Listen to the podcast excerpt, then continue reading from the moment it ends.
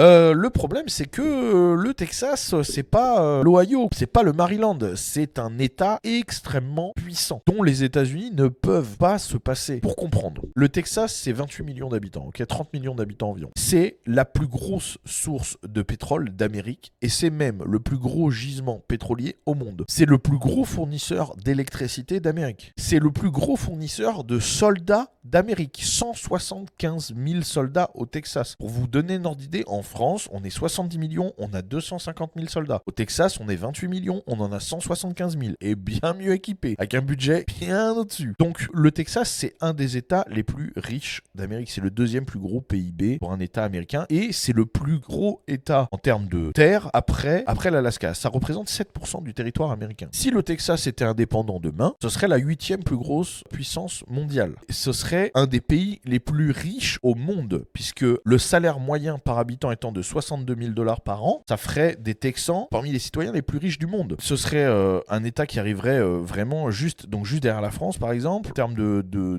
puissance économique, bien au-dessus de la Russie, bien au-dessus de pays européens comme l'Espagne. Est-ce que Biden, alors je le vois dans le chat, est-ce que Biden peut fédéraliser la garde nationale? Le- Alors Biden peut déclarer la loi martiale et décider de fédéraliser la garde nationale. Il peut, mais c'est extrêmement risqué. C'est extrêmement risqué. C'est vraiment le genre de move qui peut déboucher sur un putsch. Les Texans sont le, les- le peuple texan est majoritairement pour ces interventions à la frontière et défend l'opération Lone Star. Les Texans, ce ne sont pas les Français. Les Texans, si vous voulez forcer demain un truc aussi terrible, ils s'y attendent même pas en fait. Ils n'ont pas l'habitude de la tyrannie. C'est pas comme nous. Ce n'est pas comme nous. J'ai eu la discussion il y a quelques jours avec, euh, avec une amie à lui expliquer ce que c'était le pass vaccinal en France, que ça avait été, mais elle était horrifiée. Elle était horrifiée que ça puisse exister dans une soi-disant démocratie. Ça aurait été absolument impossible ici au Texas. Absolument impossible. Forcer comme ça le peuple texan, c'est une très mauvaise idée. Ça peut déboucher sur de très gros problèmes. Et là, vraiment, ça peut basculer dans une, euh, dans une guerre civile. La suite, ben voilà, on va voir. Pour le moment, il n'y a aucune réaction. C'est ce que je vous dis. Le truc, c'est qu'on est très proche des élections. Que va-t-il se passer? Ce qui est sûr, c'est que le Texas ne lâchera pas. C'est impossible. Et ben, de toute façon, c'est une question de survie aussi. Les gens, ils ont très peur de ce qui se passe à la frontière. Ils le voient. Ils voient tout ce qui augmente, etc. Ils voient la criminalité augmenter. Ils voient le nombre de clandestins augmenter. Ils peuvent pas. Ils supportent pas.